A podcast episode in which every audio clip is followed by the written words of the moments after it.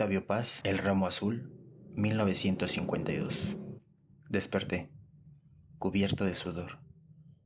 Del piso de ladrillos rojos recién regados subió un vapor caliente. Una mariposa de alas grisáceas revoloteaba encandilada alrededor del foco amarillento.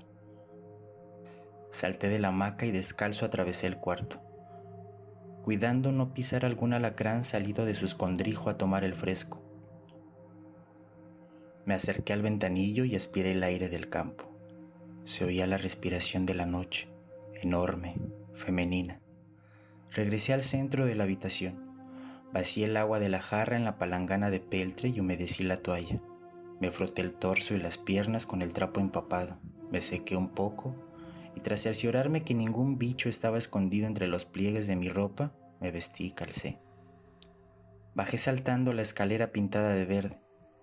En la puerta del mesón tropecé con el dueño, sujeto tuerto y reticente. Sentado en una sillita de tule, fumaba con el ojo entrecerrado. Con voz ronca me preguntó. ¿A dónde va, señor? A dar una vuelta. Hace mucho calor. Mm, todo está ya cerrado. Y no hay alumbrado aquí. Más le valiera quedarse.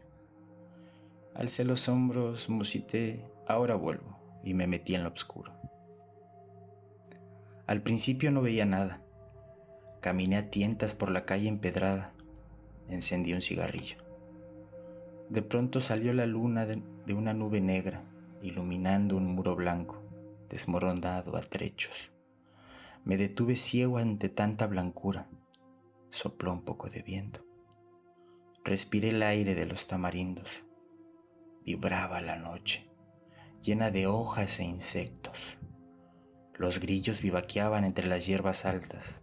Alcé la cara. Arriba también habían establecido campamento las estrellas. Pensé que el universo era un vasto sistema de señales, una conversación entre seres inmensos.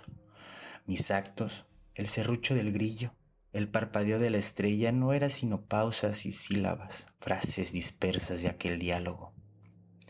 ¿Cuál sería esa palabra de la cual yo era una sílaba? ¿Quién dice esa palabra y a quién se la dice? Tiré el cigarrillo sobre la banqueta. Al caer, describí una curva luminosa, arrojando breves chispas como un cometa minúsculo. Caminé largo rato despacio. Me sentía libre, seguro entre los labios en ese momento que me pronunciaban con tanta felicidad. La noche era un jardín de ojos, al cruzar la calle, sentí que alguien se desprendía de una puerta. Me volví, pero no acerté a distinguir nada. Apreté el paso. Unos instantes percibí unos guaraches sobre las piedras calientes. No quise volverme.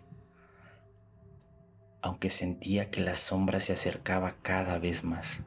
Intenté correr. No pude. Me detuve en seco, bruscamente. Antes de que pudiera defenderme, Sentí la punta de un cuchillo en mi espalda y una voz dulce.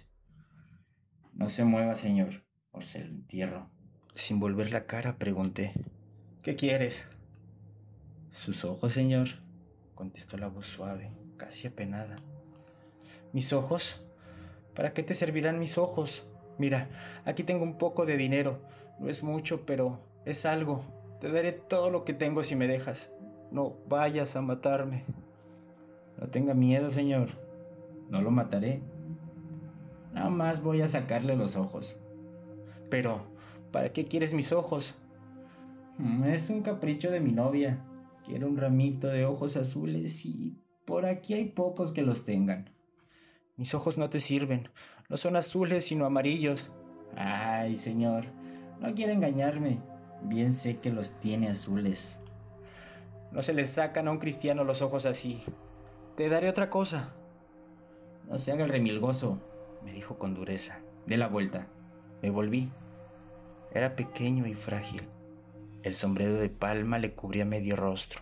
Sostenía con el brazo derecho un machete de campo que brillaba con la luz de la luna. Alúmbrese la cara.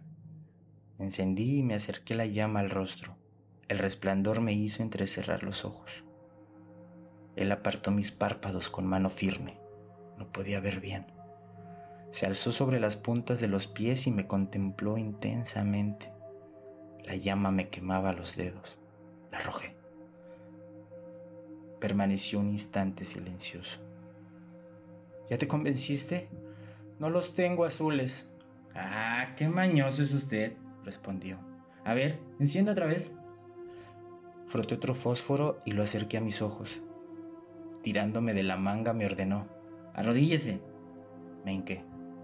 Con una mano me cogió por los cabellos, echándome la cabeza hacia atrás.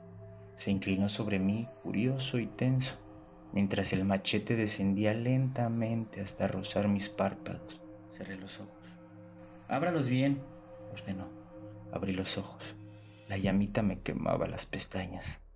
Me soltó de improviso. Hmm, pues no son azules, señor. Dispense. Y desapareció. Me acodé junto al muro con la cabeza entre las manos.